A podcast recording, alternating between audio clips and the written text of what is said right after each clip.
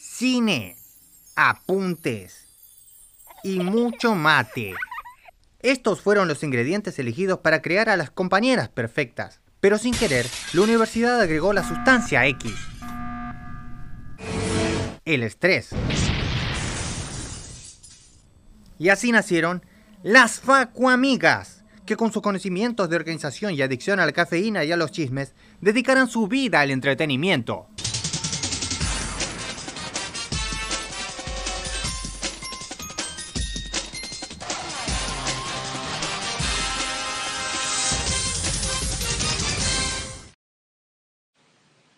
Bueno, hola, Facu amigas, ¿cómo andan?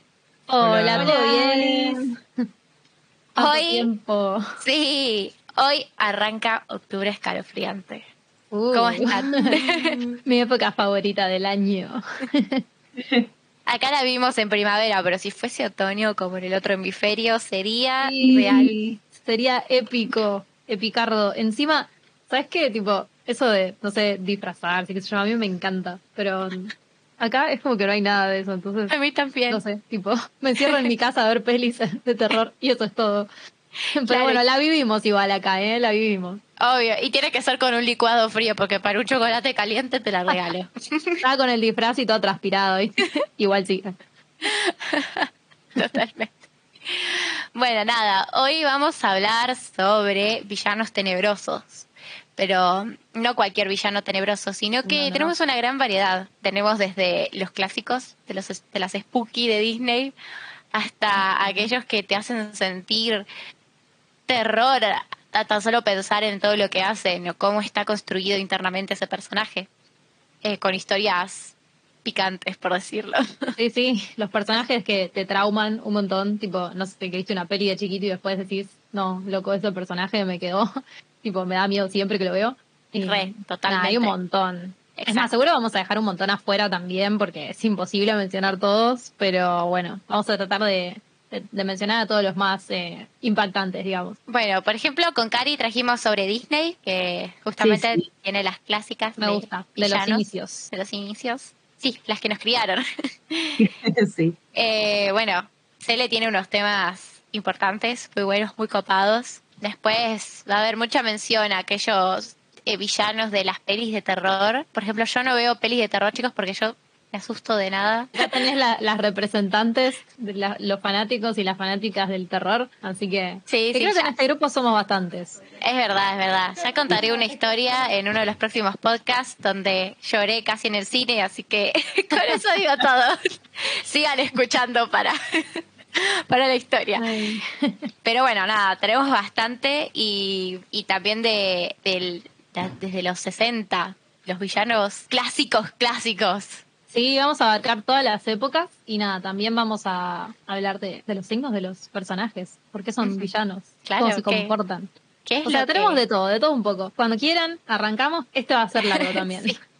Agarren los pochoclos. Bueno, yo quería hablar, como ya hemos hecho mención bastante sobre The Handmaid's Tale o el cuento de la criada, que la vi hace poquito, la verdad que los Waterfords me generaron una angustia terrible y un miedo, porque son una pareja de, para los que no saben, The Handmaid's Tale se trata sobre, es un mundo distópico que básicamente Estados Unidos es tirado abajo y se construye una nueva nación que se llama Gilead. Es una nación completamente religiosa, eh, donde la mujer pierde los derechos totales de su vida y elección y solamente tienen diferentes puestos. O das a luz bebés, y claramente no son tus bebés, o sos esposa y madre, madre de esos bebés que da a luz esa persona, o sos una tía, que son las que controlan a las que dan la luz a las bebés, que serían las criadas, o vas a las colonias a hacer trabajo pesado y morir por la contaminación. Son villanos Muy lindo. Sí, sí, horribles. Son villanos. Por suerte. Ni me digas, son villanos que no tienen superpoderes ficcionales, ¿no? Como puede llegar a tener, qué sé yo, uno de Superman o de Marvel.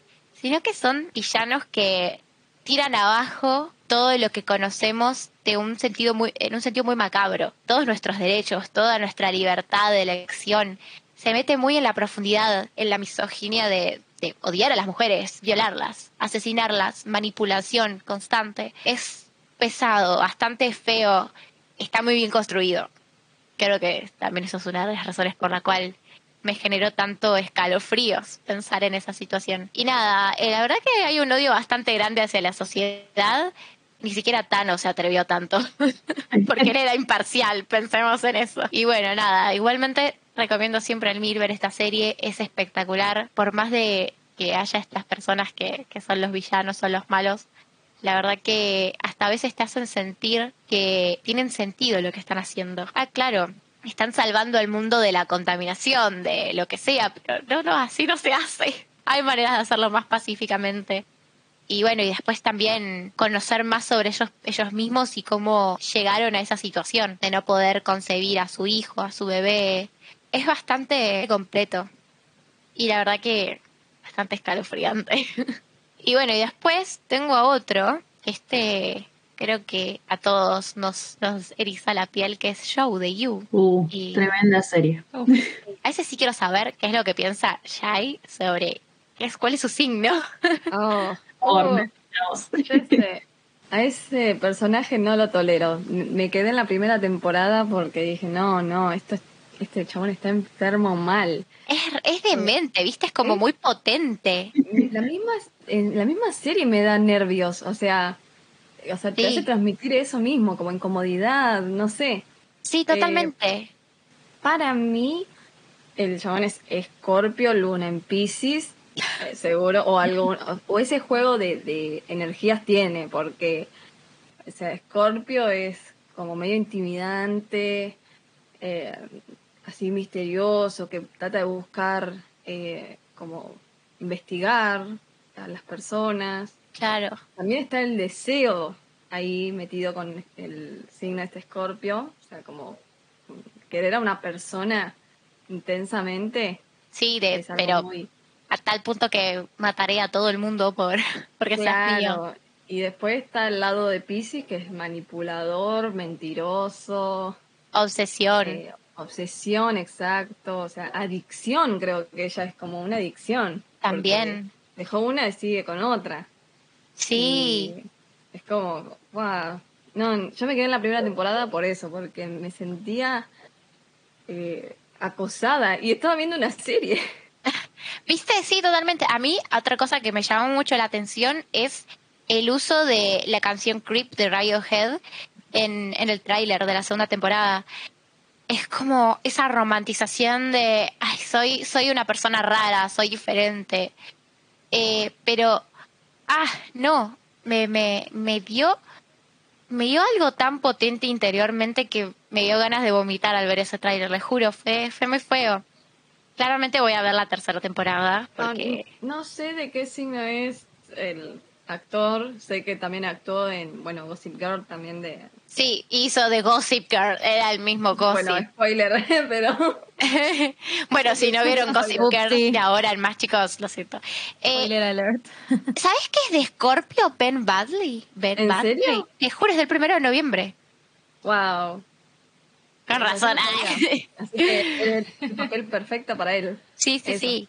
Bueno, No él es un actorazo. Sí, yo no lo puedo ver en otras eh, series que no sea de chabón acosador. Y mira, tiene, que tiene una, una película que se llama The Stepfather, que es del 2000 2009, que básicamente es la madre se casa con un chabón y el chabón es un asesino, mata a todas sus familias. Y, y justamente es re. Es, es bastante feo eso. Y sí, creo que tiene películas así, muy oscuras. Sí, creo que es eso, hay que hacer como una encuesta de los tipos de actores y más ahora eh, que estamos viendo a los villanos, hay que ver qué, eh, cuál es el signo del actor, o sea, de los actores que más eh, se notan acá en, en estos villanos. Quizás son todos de Escorpio. Eh, también lo que podrían ser eh, así medios villanos es Virgo, porque pero Virgo sería un villano táctico, más Puede que ser. ir a la acción. Quizás manda a otros a matar, me parece. El de Los Increíbles. Claro, así que bueno, sigo escuchando sus, sus Síndrome. personajes y veo si, me- se me ocurre otro tipo de villano por signo. Sí, bueno, nada. Eh, no sé a las chicas qué les hizo sentir Joe. Mira, yo cuando empecé a ver la serie fue como, como que no le tenía mucha, mucha fe, voy a ser sincera, pero después la empecé a ver y dije, no, man, tipo, o sea, no puede ser que esté tan bien hecho el personaje, es tan creepy. O sea, me hizo acordar a gente de la realidad. De hecho, tengo una experiencia con un acosador eh, que quizás más adelante la cuente. Es media peligrosa de contar capaz en público, así que no sé, Ugh. vemos. Bueno, tal vez en las historias de Instagram. Sí, sí. Pero Para que bueno, no quede grabado. eh, Sky sabe y nada, es como, la verdad que fue muy, o sea, el estar cerca de una persona que realmente era así fue como, wow, es igual. O sea, no, no, no, fue impresionante. Y el papel lo hace muy bien, o sea, yo ya veo al, al mismo actor, le veo la cara y es como, qué miedo. Sí, sí, sí. Que tiene pinta acosador, tipo. Sí, re. Cuando se pone la gorra. Ay, no. Como- Ay, sí. A mí el me- meme, chicas. Sí, La sonrisa. Ay, la sonrisa falsa. Esa, sí, de Ay, sí. con la mirada, no. Fuera. No. Ah, Cas pimienta. Lo que más da miedo aparte del chabón es que quizás te encontrás con gente así en la vida real y no sabes que son así, tipo. Sí. Creo que eso es lo que más da miedo, ¿no? Saber que probablemente conoces a alguien así y ni cuenta. Es que los, generalmente los que son así y son psicópatas, tienen esa pinta tan perfecta que vos decís, wow, es reatento, sabe todo, o, y capaz que es, es como el de You, tipo, ya te Sí. investigó todo, ya sabe a dónde vas, a dónde vivís, y te lo dice porque ya lo sabe claramente. Ay, sí, Claro, chicas, qué no, no, miedo. no. Son los verdaderos tóxicos esos. Claro. Sí, sí, sí. Son los así los villanos que, que ahora de adulta me generaron como esos escalofríos de ay no, qué horror. Porque son tan reales, son tan posibles. Claro. Te dan más miedo que, no sé, Claro. que Michael Myers, tipo. Claro. Sí, sí, tremendo. A mí me pasa lo mismo que allá y yo no puedo ver las siguientes temporadas porque me da como una, una cosita, no sé. Mm, Mucho Sí, miedo. sí. sí. Yo de chiquita nunca pude ver películas de terror, pues traumada y sigo sin poder verlas, la verdad. Pero había una que es más, la vi hoy justamente para ver si eso seguía ahí, que es Opus Pocus de Disney, que nada que ver, o sea, la vi, me- es más, me reí. Pero ese es el clásico de Disney. Yo de chiquita le tenía mucho miedo a esas brujas, mucho miedo. Creo que tenía miedo de que succionen mi alma y mi juventud.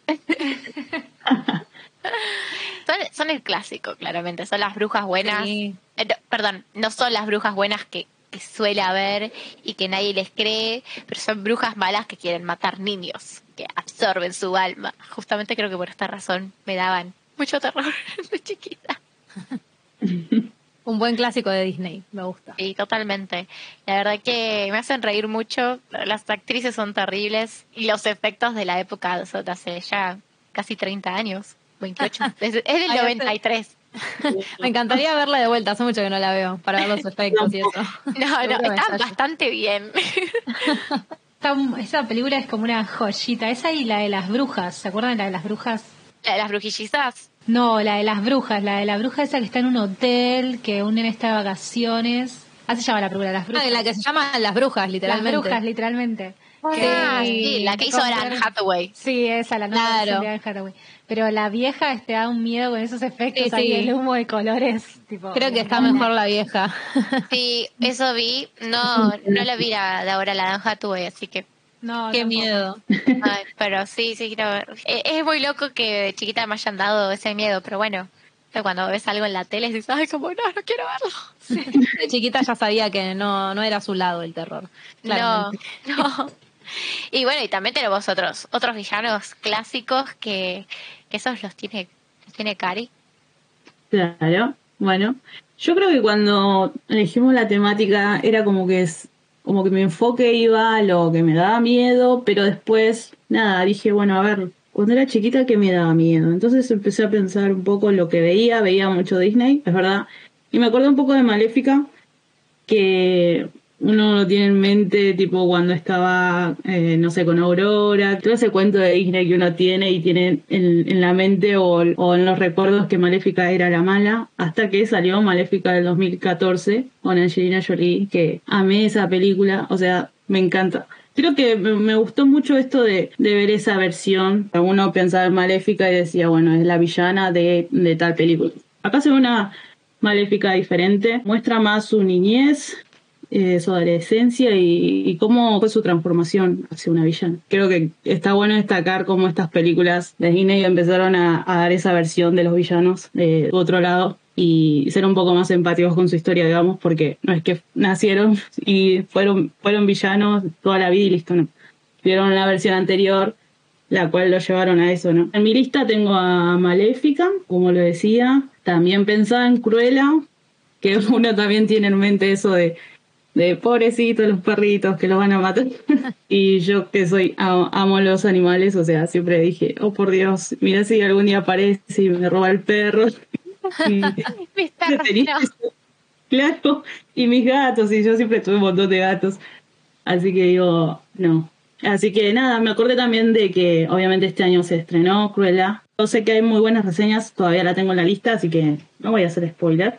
Sé que está de Mastón y nada, trata un poco más también de, lo que dije de, la historia atrás de la villana, digamos. Eso, eso tengo en la lista. Y por otro lado, después me fui a ver qué otros villanos tengo, pero más, más al presente, ¿no? Y me acordaba de, bueno, del Joker de Batman el Caballero de la Noche, del 2018 de Christopher Nolan, que después eso seguramente es Julino el hombre. Solamente quiero destacar obviamente a ese actor y que más allá de, de, ser el villano típico de Batman, la interpretación que tuvo, la verdad que eh, siempre fue un villano, pero creo que en esa película es como, no sé, uno en vez de tenerle miedo es como que, no sé, te, te atrapa de alguna forma, no sé cómo explicarlo. Y obviamente no, no puedo dejar de mencionar toda la banda sonora de esa película, que para mí es todo. La banda sonora de esa peli marcó muchísimo.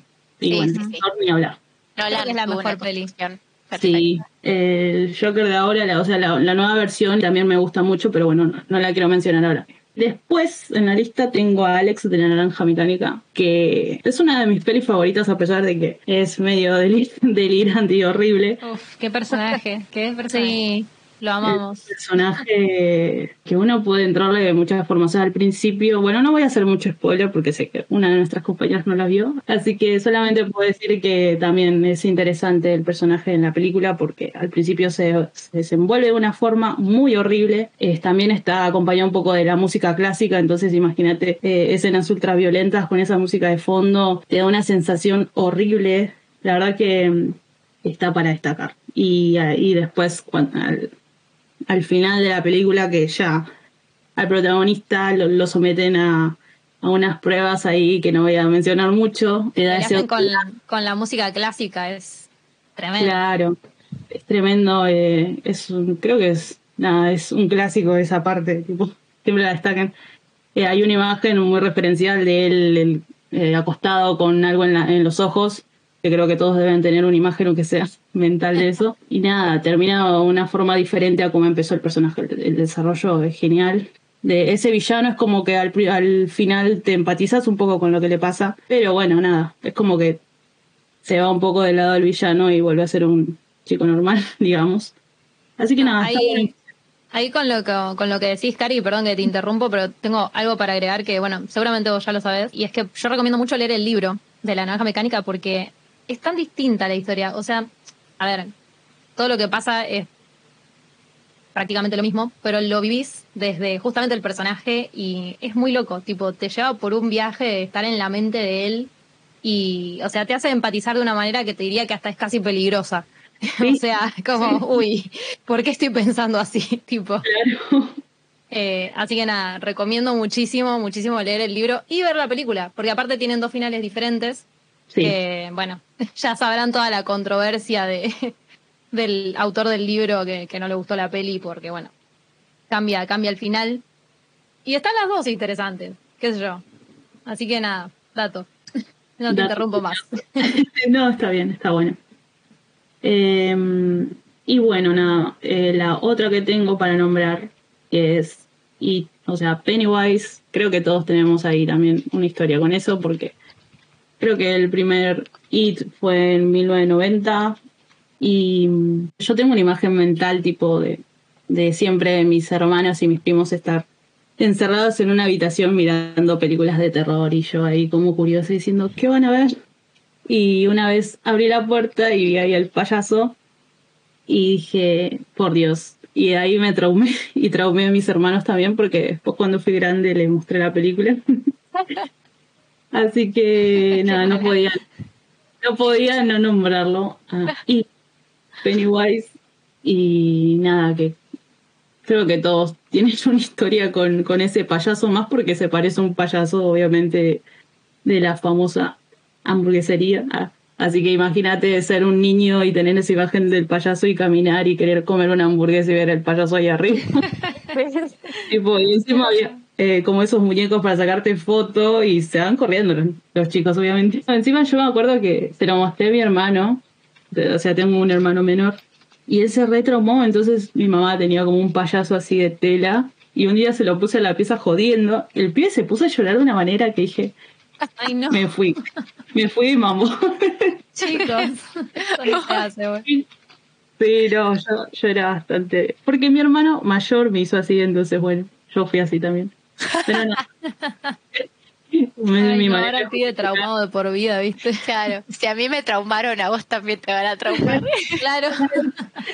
Y hasta, creo que hasta hace poco recién lo, lo pudo superar, porque no podía ver la película. No, no podía ni siquiera esta, ni la, ni la del 2019, nada. así que bueno, lo superamos porque lo lleva al cine. Pobre, yo lo entiendo igual, ¿eh? es feo traumarse con una peli. Así que nada, creo que esos son, esos son, eso es un poco de mi lista de, lo que pensé. Las chicas, ¿qué otras pelis tienen para nombrar? Bueno, yo eh, voy a hablarles un poquito eh, también de los villanos que me dieron de verdad mucho miedo en algún momento. Uno de ellos es medio como infantil porque este me pasó de grande más que nada. Tengo otros más que pasaron de chicas, pero elegí este porque es como que es, es muy raro que te dé miedo. O sea, sí y no. Es Shipper Creepers. eh, me da mucho miedo la película de él, pero porque es un villano re power. O sea, al tipo no lo matás con nada. Le sacas un verdad. brazo, sigue vivo. Le sacas una pierna, sigue vivo. Es una cucaracha. arre. Es que, es que en la película número 2, él prácticamente no tiene ninguna parte del cuerpo y el chabón sigue vivo. Por eso. A mí también me traumó esa, la primera vez que la vi. Ay, sí, sí. Sí, sí, sí. Yo vi primero la 2 y después la 1, porque, bueno, era, era muy chica para el momento que se estrenó. Esta película se estrenó en 2001. Y nada, el nombre de la película viene del título de una canción de jazz que se llama Shipper Creepers. Y esta fue compuesta para una película que nada que ver. O sea, les hago como el paréntesis. Que se llama Going Places. Se fue hasta, si quieren la pueden buscar. Mira. Em, eh, no, eso- esta película es eh, para mí el personaje que más me traumó eh, por un tema de que es como un monstruo y me da miedo ya, está muy realizada la máscara, me encanta cuando ya son máscaras así de ese tipo, todo el arte que tiene encima, me encanta. Eh, y bueno, eh, me traumó, ¿ves? no puedo ver ese personaje, las vi todas a las películas, pero bueno, me dan, porque, exactamente por eso, porque me da miedo. A ella quería que le dé miedo, ¿viste? Cuanto más traumante, mejor. Es una de las mías. Claro, Sí, tres dos tipos de personas. Yo, que no te miro nada. y después están ustedes. Claro. Sí, pasa que hay que animarse. Para- A mí me pasa que o me da mucho miedo o digo, ¡ay, qué decepción! Me pasa un montón. Entonces, bueno, justo esta Mm. peli es la que más eh, me da miedo, pero por el personaje. Quizás todas las otras escenas en las que no. En especial la escena en la que los dos hermanos van en el auto así discutiendo de que se equivocaron la ruta. Y el camión aparece por atrás y ya sabes que se viene, se viene fuerte. Mal. Ay, no. Encima de chiquita, tipo, iba- si ibas a algún lado con, un- con un con un viaje largo, vos te imaginabas un poco eso, como que mirabas ahí las camionetas y te dabas una idea y te daba una cosa. A mí me pasaba eso. Te persigue, ¿viste? Toda la imaginación. A mí la película que me dejó traumado, pero no era, con un villano muy, muy fuerte para mí, había sido Leyendas Urbanas. Ahora que hablaste de, de estar viajando, ir a algún, la- a algún lado, es como tipo Leyendas Urbanas, esa idea de que capaz algún conductor te iba a perseguir y te iba a matar en la ruta, en la oscuridad, y nunca te iban a encontrar, era como tipo la puta No. madre, no quiero salir de la ruta nunca. ¿Se acuerdan? No quiero manejar? No, tremendo. Sí. Em, después elegí para mi para explicarles un poquito em, la película Halloween. Pero antes de eso les voy a contar un par de cositas sobre la temática de esta película porque me atrapó bastante. eh, que es el tema de la temática del cine. Si todos saben, bueno, si nadie la conoce por el nombre de Halloween, la mayoría la va a conocer por Michael Myers, el famoso con la mascarita blanca. No. Es, es de un personaje de Star Trek. Ahora no me acuerdo el nombre. Ahí sí, eh, el Capitán Kirk, El Capitán Kirk. alto dato.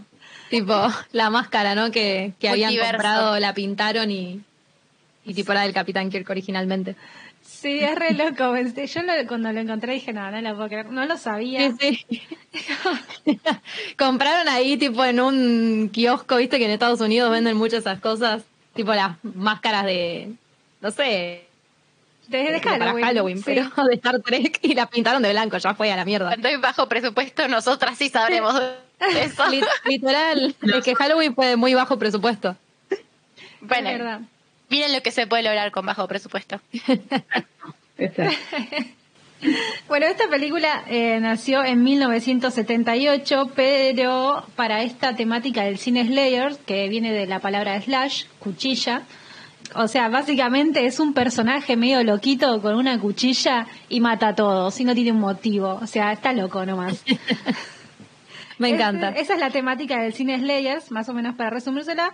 Pero eh, esto de, de si quieren saber de más o menos de dónde empieza la ideología, eh, viene un poco desde los años 60, que después Juli nos va a adentrar un poco más en este personaje, que es de Psicosis, de Hitchcock. Eh, Y el personaje viene y chan, chan, chan, cuchilla. bueno, de ahí viene se dice que viene un poco esto del personaje de las películas Slayers.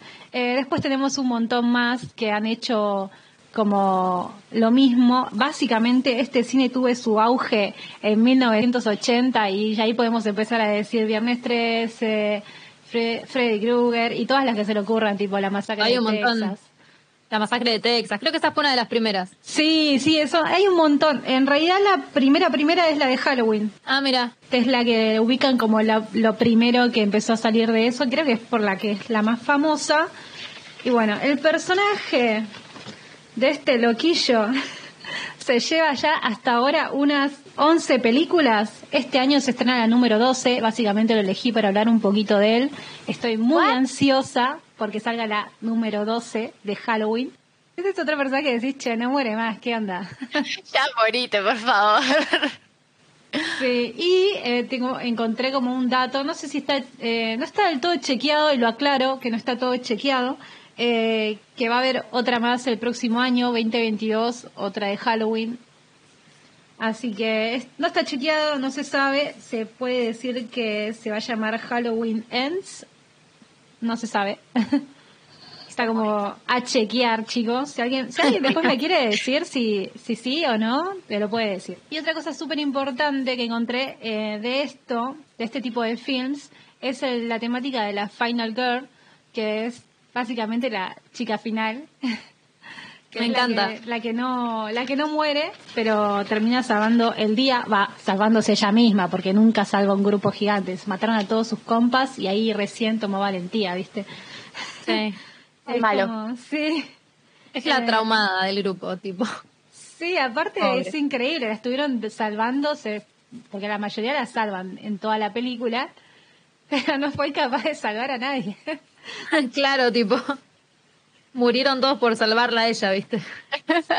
Sí, es verdad, fue como bueno, que se mueran eh, todos y después queda ella viva. Eh, así que me, me puse a buscar un poco de las Final Girls más conocidas. Para mí, la más conocida es justamente esta, la de la película Halloween, que es Jamie Lee Curtis, que tipo la amamos. Obvio, es lo más. Sí, es lo más. Y después, otra que es reconocida es Sidney Prescott, que esta es de la película em, Scream. Eh, creo que se llama- la actriz se llama Navy Campbell, no estoy segura.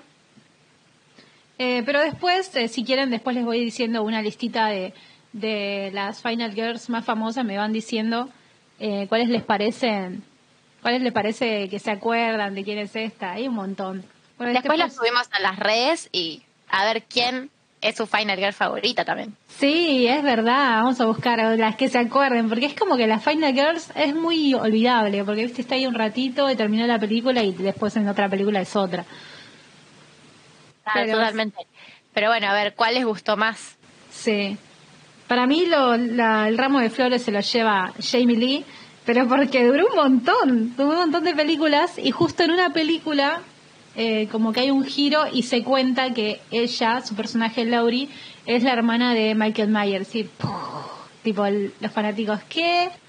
Bueno, espero que les haya gustado a todos mi resumen de lo que es el cine Slayers. Yo re contra recomiendo estas películas. Tienen como, como un, como algo medio familiar para mí, porque las veía medio cuando era chica en la, mm, en el programa este Terrormanía que estaba en el 11. Con Axel. Kuchevaski, ¿se acuerdan? No, Entonces hay como... yo era un poco chica en ese momento, pero sí.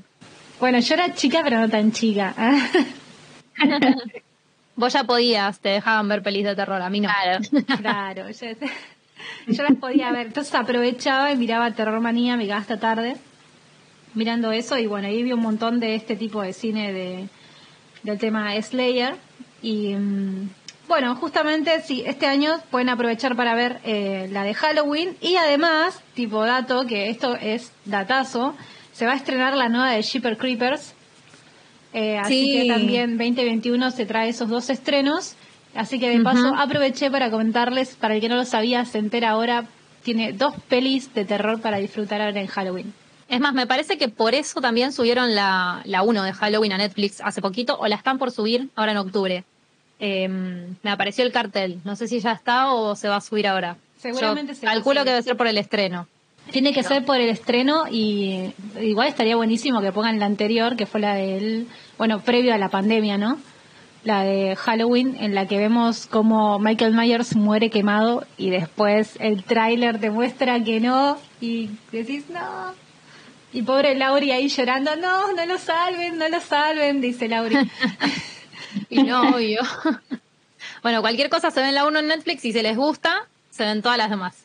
Las son un 12. montón. Ah. Más, Está para hacer tipo maratón toda la noche. Después Mika no duerme en una semana, pero bueno. no cuenten conmigo para verla, chicos. Exacto.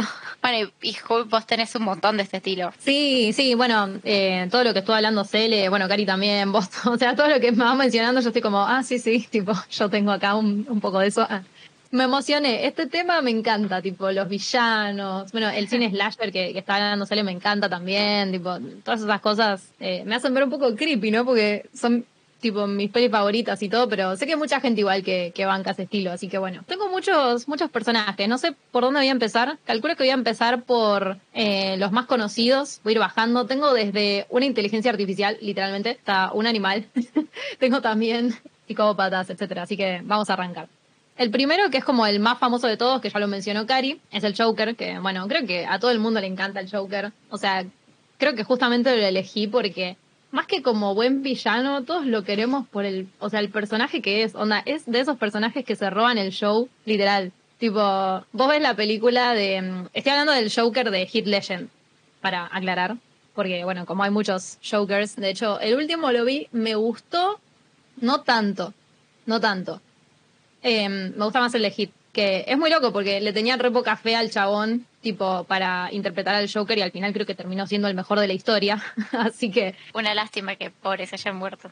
sí, bueno, eso fue, fue tremendo, muy loco. Y creo que fue cerca del estreno de, de la peli, ¿no? No sé si no la había terminado de Creo, creo grabar. que no, no la terminó. O sea, no, no la terminó de, de, de- de ver estrenada, digamos. O sea, Claro, sí, sí. Vamos a hacerle honor hablando de su personaje. Nada, básicamente, como digo, es como que tiene esa particularidad de ser el que se roba el show. Tipo, posta yo veía la película y decía, chabón, tipo, ¿cómo puede ser? Estoy a favor del Joker. o sea, sabés que lo que está haciendo está mal, pero es como aguante el Joker. tipo. Y bueno, para lograr eso, obviamente que hay un tema de- de- de- del desarrollo del personaje y- y todo, que en este caso está muy bien logrado. O sea, no solo porque cierra por todos lados su historia también, ¿no? Sino de que es de esos personajes que eh, representan una queja de la sociedad y, y, eso lo hace súper interesante también. O sea, como que tiene un punto, es un, un representante de, de una queja de la sociedad, digamos, ¿no? Em, entonces se hace como un ejemplo de algo real, o sea, de la vida real, y eso creo que te da más, eh, como más miedito ahí, como esa cosa de, guau, tipo, está diciendo algo, algo en serio, algo posta. Eh, creo que se va más de, de lo fantasioso, a pesar de que él es súper fantasioso en sus diálogos, tipo, se la pasa boludeando a todo el mundo. Bueno, otra cosa que me encanta es que, que boludea a todo el mundo, tipo, él no se toma nada en serio. Y, y también algo que me gusta mucho de él es que no es un oponente en toda ley de decir, no odia a Batman, al contrario, tipo, él es como que lo necesita, como que Claro. Batman lo, no, o sea, no lo puede odiar porque el otro le está diciendo, no, nunca te mataría, tipo. Claro, o sea, si, si ven la película, tipo, en ningún momento lo, qui- lo tiene enfrente y no lo mata, sino que se divierte con, con todo lo que hace Batman por tratar de detenerlo, digamos. Claro, como que le divierte eh, que el otro se esfuerce. Como, vale, Sí, Yo no sé el signo del Joker. Creo que es muy. eh, creo que es muy. ah, ¿Cómo se dice? Sí, puede ser Géminis ahora porque lo estoy dudando. Por, por eso mismo, es como. No sé qué tipo de personalidad tiene. Es muy camaleónico. Puede ser también un poco Sagitario. O sea, es como que le chupa un huevo. No le importa. Los demás. Bueno, digo, no le importa. No, le gusta mucho llamar la atención. No sé qué signo es eso, pero A Leo. muy Entonces. o por ahí Aries. También. Es un anarquista, así que puede ser Aries, ¿eh? Sí, Sí, puede ser como esos tipo tres signos, pero si hablamos así de un personaje muy camaleónico que se pueda adaptar a cualquier como situación o personaje, o sea, porque él mismo se está como creando, yo creo que sí puede ser Géminis, porque es un signo que eh, aprende mucho de todo, de todo, o sea, de cualquier cosa que eh, no sé, aparezca en la tele, en la revista, en videos en YouTube, sabe todo, cualquier cosita. Entonces puede como tomar esa información y adaptarla para crear una personalidad nueva. sí, totalmente. Teoría, aguante Géminis. Yo lo veo, yo lo veo re geminiano en ese sentido porque ahora que lo dice Shai, pasa que él tiene siempre diferentes excusas y diferentes supuestos pasados de por qué terminó con la cara desfigurada y con este odio por toda la sociedad. Un día Sí. dice que su papá vino borracho y otro día dice que fue otra cosa durante la misma película de Batman el Caballero de la Noche. Y me encanta porque se lo recompras encima. Sí, todas las veces Es- parece que está hablando en serio. Sí. Hijo de puta. Sí, entonces, sí, es muy Géminis. Si, te, si miente y te dice que, o sea, ¿cómo se dice? Cuando te dicen algo diferente y vos le crees, es Manipulación. seguro Géminis. Claro, Géminis tiene mucho poder. Chicos, Mucho poder, el, o el sea, porque tiene es del signo, pertenece al signo de Aries. Yo sé del último Joker, eh, no es con lo de los signos, pero sí vieron que hay como un test estos de personalidad, eh, creo que tiene un nombre como IM, no, MBTI, creo, que Sí, si son sos como diferentes personalidades, exacto. Y el Joker era INFP, que es como introvertido, eh, como muy sensitivo. Eh, me, me llamó la atención, me acuerdo de ese personaje porque tengo la misma personalidad, entonces es como que me siento un poco rara con, con él. Eh, No, Shai, por favor, no te conviertas no, en el Joker. no. No, pero esta estamos hablando del Joker de Joaquín Phoenix, porque Claro, el último. No es tan así, porque se nota que No. no es introvertido. Tampoco quisiera ser el Joker de Joaquín Phoenix. Re loco. Pero, o sea, vos pensás que el chabón, o sea, como que se le ríen todo el tiempo, tiene ese problema de, de como es de autoestima. En cambio, el otro, el de Nolan, no.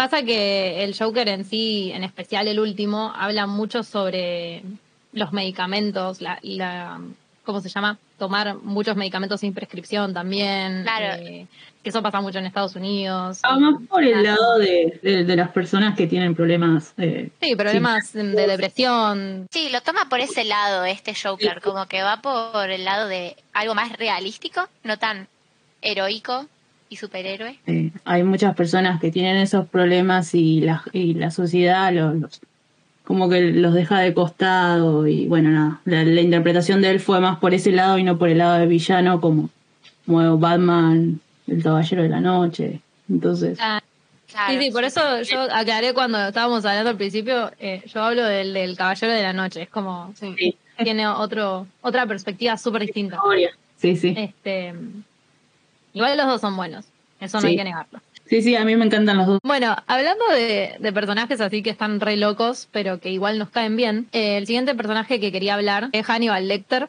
Lo que me pasa con Hannibal, bueno, primero que está interpretado por Anthony Hopkins, que lo amo, señor, actúa muy bien, Uy, según sí. yo. Actúa muy bien.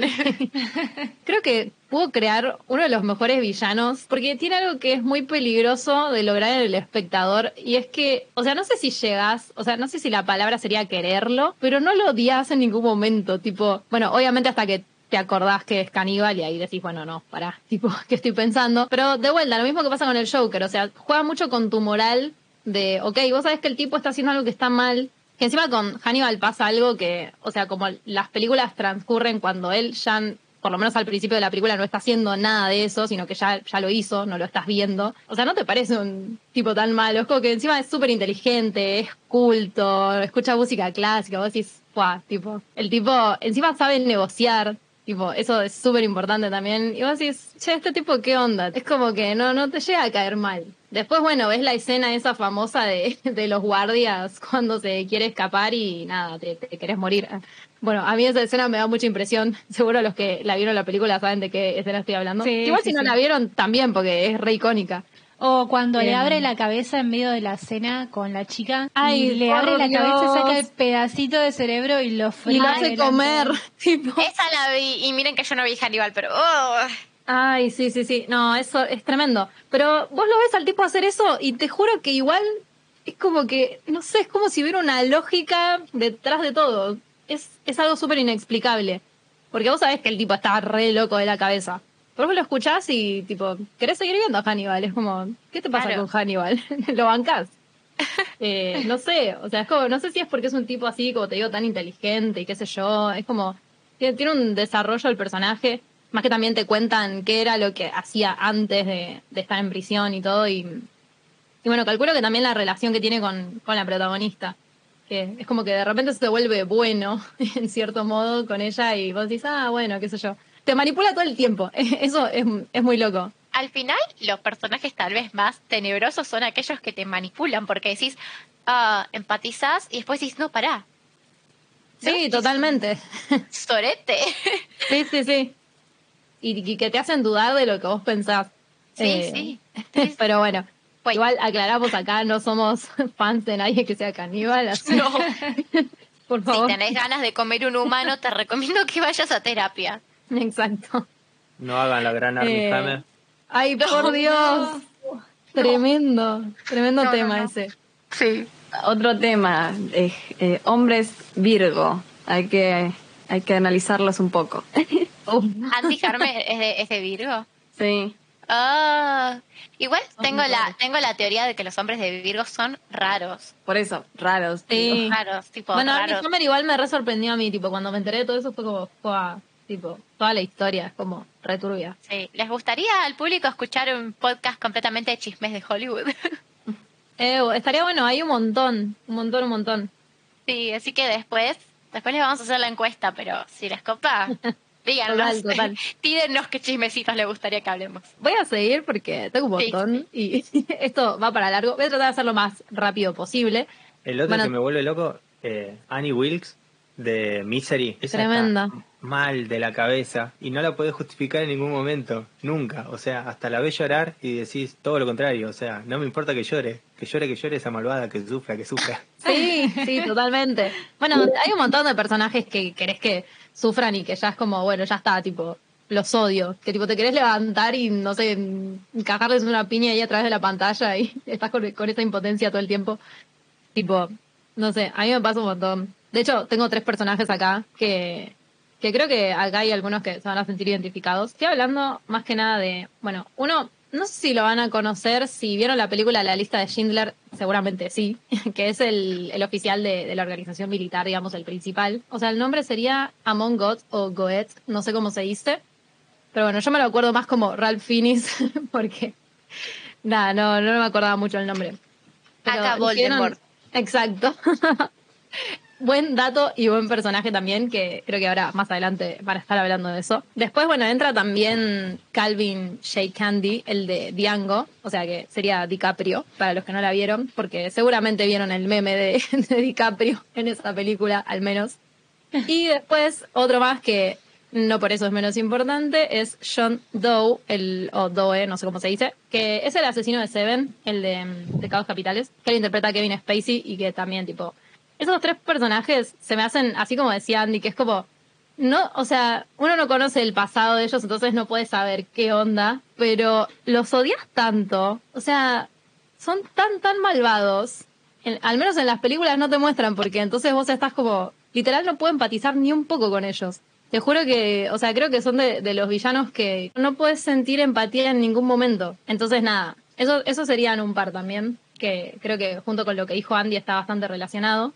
Tengo otros más que también los puse como el cliché, que acá entra también lo que nos hablaba Sky sobre mm, lo que serían los psicópatas, que hablaba ella de, Norman Bates de Psicosis. Y bueno, acá también, bueno, entra obviamente Norman Bates, Jack Torrance de The Shining, Jack Nicholson lo amamos. Eh, también entra Anton Chibu, que es el que mm, interpreta a Javier Bardem en No es país para los débiles o No es lugar para los débiles o algo así, porque tiene miles de traducciones distintas la, la película.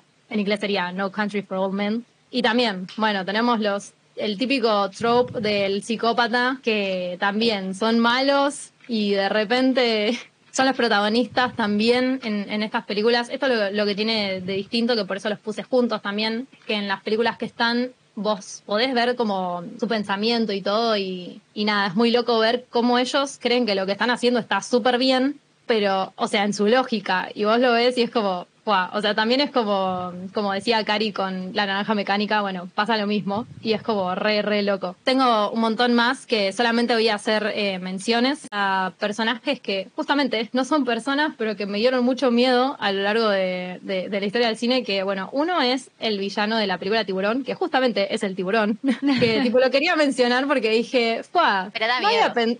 claro, no había pensado que un villano era un tiburón, pero posta, tipo... Como Anaconda de la película Miedo. Anaconda.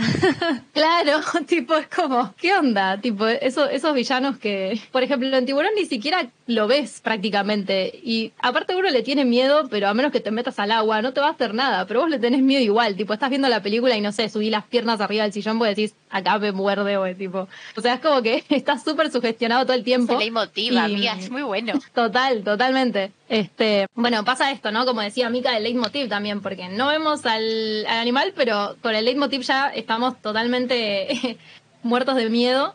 Eh, y bueno, después algo similar que pasa de tiburón, también me pasó con Odisea en el Espacio, 2001, me pasó con, con HAL, que sería la inteligencia artificial, que en un momento se vuelve como súper malvada. Y no voy a decir mucho porque voy a hacer spoilers, pero qué miedo ser manipulado por una inteligencia artificial, tipo, Sí. qué miedo. Sí. Sí, sí, sí. Eh, Hubo una así en, en The Agents of Shield y da miedo. Bueno. Es de Marvel. Claro, bueno, ahí está. Es que hay un montón después a lo largo de la historia, pero posta. Da miedo porque aparte es súper real, tipo, puede, puede pasar. Así que es súper, súper eh, horrible. Y después, bueno. Ay, no, por favor. Y bueno, por último, ya para terminar, no quería dejar de hacer una mención a Anakin Skywalker, porque mm, nada, es como el rey de los villanos. Y si no mencionara que, bueno, si alguien no sabe quién es Anakin Skywalker, es Darth Vader, y con ese nombre seguramente lo tiene que conocer sí o sí. Sí. Star Wars. O sea, porque hay mucha gente que capaz vio las primeras pelis, tipo episodio 4, 5 y 6, creo que sería, eh, pero no vieron la 1, 2 y 3, que son las que siguen en realidad. Sé que es medio confuso, ¿no? Porque Star Wars tiene todos los números al revés, ¿viste? Pero bueno, justamente eh, 1, 2 y 3 va después de 4, 5 y 6 porque cuenta la historia de Darth Vader antes. O sea, es todo con anterioridad. Y bueno, en ese momento se llama Anakin Skywalker y bueno, no voy a contar toda la historia porque la mayoría ya la saben. Eh, cuenta la historia de él desde que era chiquito y la verdad es que creo que es uno de, los mejores ejemplos de cómo un niño después se termina transformando en el villano que, tenemos en las primeras pelis. Es, es muy loco de ver. De hecho, si no vieron las películas esas, se las recomiendo. Eh, es más, no, no sé si diría que me gustaron más que las primeras, pero casi. O por lo menos el personaje de Darth Vader sí. Tipo, me gustó mucho más. Y, y nada, también, o sea, como el ejemplo de cómo un villano puede tener sus razones también para elegir el, dark side, tipo el lado oscuro. Y, tiene un gran desarrollo de la historia. Así que nada, recomiendo eso. Algunos estarán de acuerdo y otros no de, de sobre Darth Vader y, y por, qué, por qué elige estar en el lado oscuro. Pero que es uno de los mejores villanos de la historia del cine, lo es. Y eso no lo podemos negar. Así que, y también que es uno de mis crushes. tipo, no Darth Vader, el que conocen de, de grande, pero sí Anakin, el de la 2. Claro, queremos, queremos aclarar que a Juli le gustan los chicos malos. Ah, Eh, sí, sí, sí. Entonces, por eso se crush. Por ejemplo, Draco Malfoy. Sí, to- todos mis crushes son villanos, Claro. así que Y el personaje está traumado, a Juli le gusta.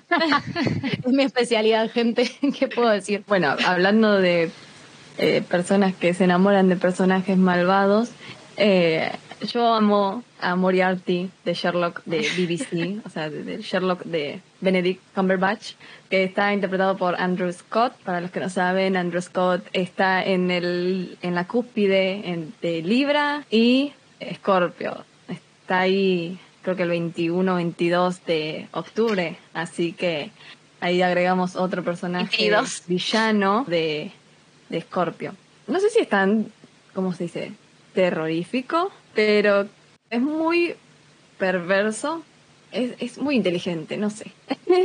Creo que por ese lado me gustan los villanos, pero los villanos inteligentes, los que tienen como un plan antes de hacer algo, como que organizan todo desde el primer momento de la película o de la serie y luego ves las pistas que fue dejando hasta el final de la temporada. Eh, eso me encanta.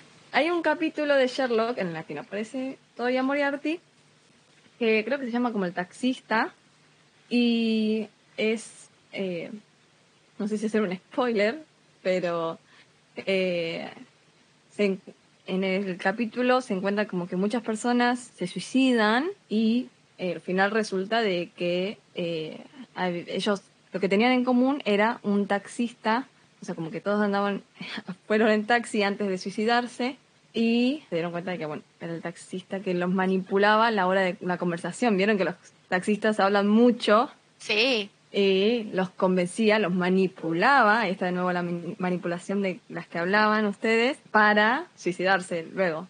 wow. Am, así que agrego otro personaje así de, de Sherlock. Eh, no tengo muchos otros personajes porque no soy de ver tantas películas así de, de terror o misterio y todo eso. Eh, prefiero más las románticas. Así que eh, ahora les doy la palabra a Andy. Yo les voy a hacer una maratón de personajes que seguro los odian ustedes. Porque eh, es lindo darle un pequeño homenaje, un pequeño bu a cada uno de esos malvados. Y los tengo divididos por tema. Primero, los que están locos, pero por algún motivo están locos y son así de malos. Acá lo tenemos, por supuesto, al maravilloso Darth Vader, que ya mencionó Juli. Pero también tenemos a Magneto. Ese tipo es perverso, mal. Pero cuando vos empezás a ver su historia es como, ay, yo empatizo tanto con Magneto, esa maldad que tiene es porque le pasaron tantas cosas mal.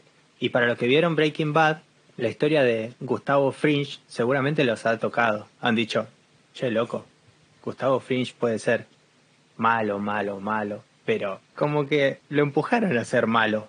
Como que ser malo era la única manera de ser en el contexto en el que estaba. Así que esos son los malos perversos, tipo matan gente, pero bueno, por algo matan gente. Y también tenés en esa misma serie a Walter White, que es como el bueno que se volvió malo, pero en realidad si después te pones a pensar y medio como que ya era medio así, pero no. Claro. Y si Sí. tuviéramos que ver la serie desde la perspectiva de Gus, el malo sería Walter, tipo. Sí, desde la perspectiva de Jesse también. Sí, Y yo creo que Jesse es el bueno de la historia. Verdad. Ujú. Sí. pobre. Lo manipularon. Lo no- queremos. Pobrecito. Mal, es tremendo. La verdad, o sea, analizar las historias por ahí es genial. che, Andy, ¿y cómo era que se llamaba este tipo de personajes así cuando empiezan siendo buenos y, y se convierten en malos? Todos los personajes protagónicos y antagónicos tienen lo que se llama un arco de desarrollo, en que la personalidad cambia. Los que tienen un arco de desarrollo positivo son los que podemos decir que tienen un arco de redención. Empiezan siendo malos, pero su forma de ser cambia con el tiempo y se convierten en buenos y apoyan el lado, digamos, más constructivo de la historia o el protagonista, como puede ser Zuko en eh, Avatar, la leyenda de Ang, que se da cuenta con el tiempo de que debería estar del lado de Ang. Eh, y es buenísimo. Y después tenemos arcos de corrupción, como tenemos acá a este maldito Walter White, que cuando no tenía ninguna herramienta para lastimar a nadie, era bueno porque no le quedaba otra que ser bueno, pero cuando empezó a tener poder, utilizó el poder para el mal. O sea, básicamente, la gran Darth Vader. Sí, me, me encanta porque me parece que son los personajes más eh, interesantes, tipo. Sí, es súper interesante verlos, verlos convertirse. Después tengo algunos que ustedes seguramente estarán pensando, qué malos que son cuando se los digo. Porque son malos hasta el tuétano, son malos en el, en el alma y no le encuentro ninguna justificación a su maldad. Tenemos a Hans Landa, mm, Sí, este sí que es malo. Gloria. Es malo, es perverso y se regodea en la maldad que hace. Le gusta lastimar. Después tenemos a Bill, que también es un personaje creado por Quentin Tarantino. Y era de esperarse que cuando Quentin Tarantino es un malo, lo hace descomunalmente malo. Sí. Bill es capaz de matar a una persona que supuestamente amaba, incluso en un momento muy frágil de su vida, cuando está indefensa. Entonces, me pareció, bueno, lo tenemos que poner a Bill, es perverso. Después, Sí. no sé si ustedes lo tienen en su memoria, nosotros amamos a Gary Oldman, obvio. Sí. Norman Stanfield, el malo de León, el profesional. Sí, tremendo. Es eh. verdad. Es una basura. Casi que te olvidas que es Gary Oldman. no. Mal. Claro. Bueno, No pero justamente lo hablábamos. Olvídate, cuando Gary Oldman hace de malo, Lo- es como que cambia, cambia hasta su aura en pantalla. Sí. No se te olvidas que ese tipo grasiento, apestoso, fumando y todo el tiempo odiando a todos es Gary Oldman. y después tengo una, Frío Calculador, que me gusta mucho, que la verdad, o sea, el sueño de mi vida es escribir un personaje así de malo y que funcione, porque es difícil escribirlo, es Amy Elliot Dunn, la, la mala de Desaparecida. No sé si ustedes se acuerdan de esa película en la sí. que Ben Affleck tiene desaparecida a su esposa y en realidad su esposa está viva y es muy Sí. mala. Boludo, la tenía en la lista esa también. No la puse y que no, ya es mucho. Pero... Es La tenía. tremendamente mala. Después tengo una lista de los que me vuelve loco que podría pasar en la vida real porque lo hacen por poder y en la vida real la gente por poder hace cualquier cosa. Uf. Entonces, rapidito, tenemos a Bill el carnicero de Pandillas de Nueva York, típico puntero, mafioso, apuñalador que en la vida real hay.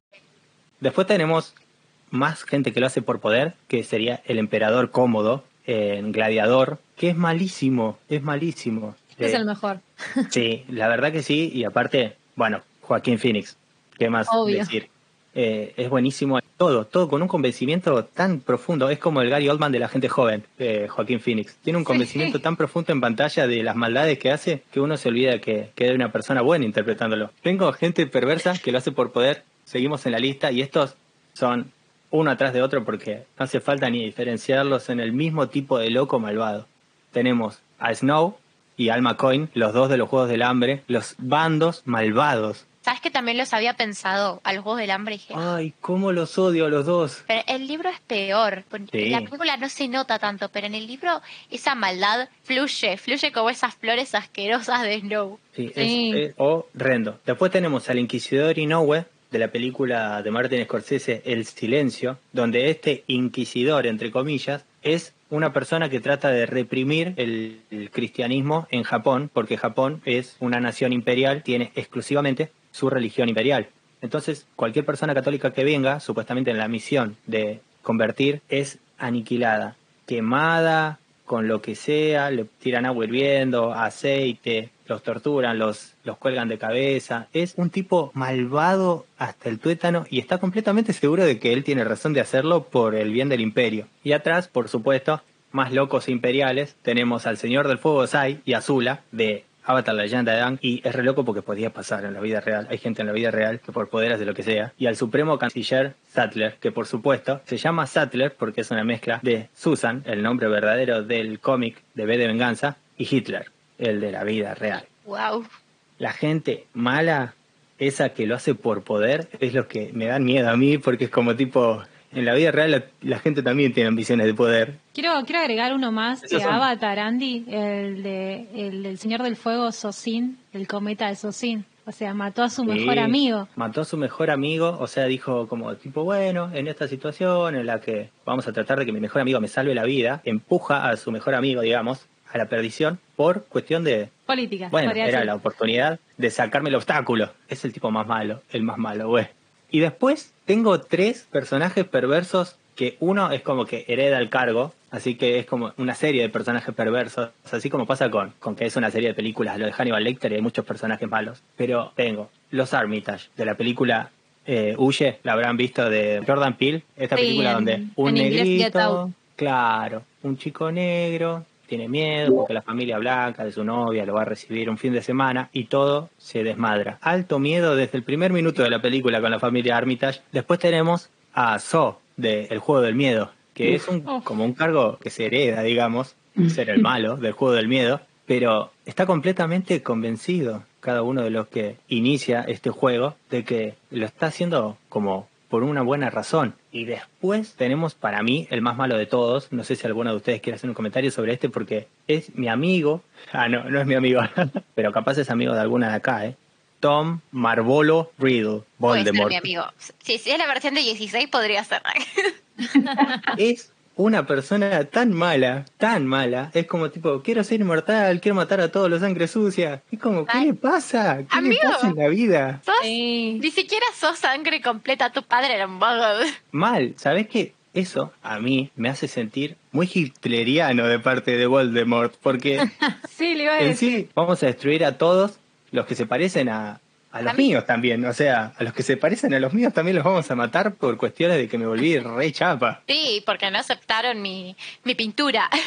Ay, Mal, no lo dejaron entrar. Bueno, a él, a él lo ten- ya lo tenían mal visto en el orfanato de, de Dumbledore. Dumbledore Sí. todavía era, todavía era profesor en la época en la que lo conoce al pequeño, al pequeño Tom y Tom, desde chiquito ya, eh, buscando en- dentro de la magia oscura con los Horocrux, es, es terrible. Es, yo no creo que le tengamos miedo en ese sentido porque eh, Harry Potter se estrenó en el 2001. Yo tenía dos años, no, no la vi cuando salió, pero um, después de más chica me hice fan. Y realmente creo que lo normalizamos un poco, ¿no? Y no nos da tanto miedo, pero Mm. es, es espeluznante si te lo pones a pensar. Sí, bueno, hace tiempo se, se hablaba de una teoría de que Voldemort no podía amar, tipo, y, y como que como que no podía sentir porque él fue concebido de, de la poción Amortentia, que para los, los que no son fans de Harry Potter, la poción Amortentia es una poción que se le da a, a una persona para que se enamore, digamos. No, no es amor, sería como más obsesión. Claro. Y bueno, la madre le dio la poción a- al padre y bueno, como que decían que el chabón no podía amar porque fue concebido bajo esa poción.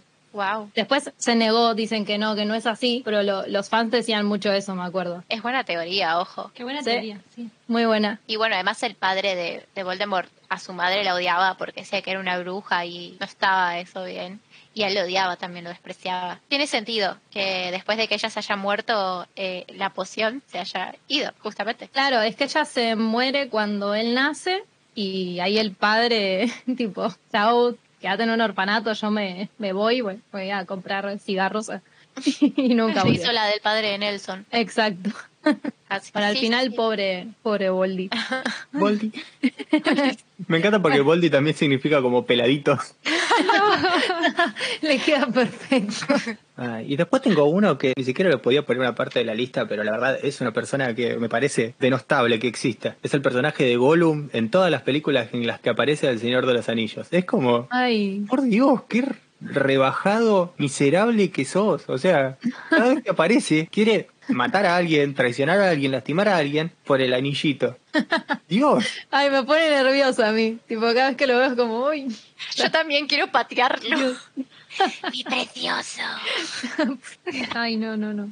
Es, es perverso, es Qué perverso. bronca que me da. O sea que los pelados al fin y al cabo son perversos. Y sí, básicamente los Lección pelados del- son perversos. Lección del día, no confíes en un pelado, al menos que sea Vin Diesel. Iba a decir eso. Familia. Ah. Todos los pelados Familia. escuchando nuestro podcast, tipo, Excuse no. Perdón, chicos. Tenemos pelados maléficos por, por todo el cine. Igual. Sí. Sí. Es como que ya te, te inducen a pensar, ese pelado es malo. Claro, ¿Qué onda eso? ¿viste? Es pelado. como algo de, no sé, que está impuesto ya. Puede ser. Hay que ver la, la psicología de ese lado.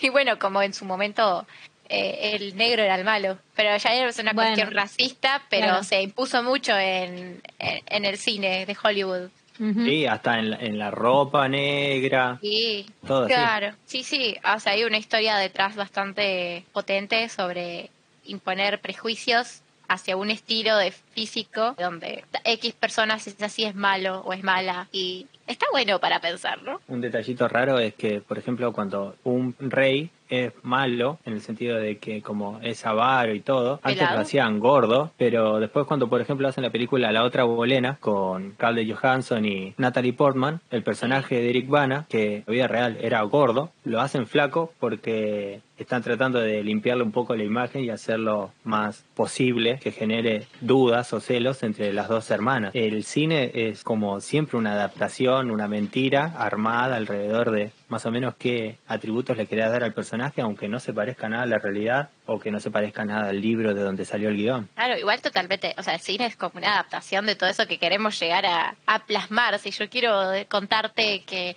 Pepito es malo, entonces yo lo voy a hacer a mi gusto para que vos creas que es malo por esas razones. Y vos te lo vas a creer. Yo creo que eso es lo que, lo que nos vuelve locos de los personajes perversos, justamente, que no parezcan malos, que parezcan divertidos, carismáticos y todo. Sí. La gente mala de la vida real son esos que, como decían ustedes, parecen carismáticos, divertidos, buena onda, parecen buenos, pero Sí, después que te das cuenta de que no. Te compran a vos, te compran a, todo a todo el mundo. Y después decís, "Mm, acá huele a podrido.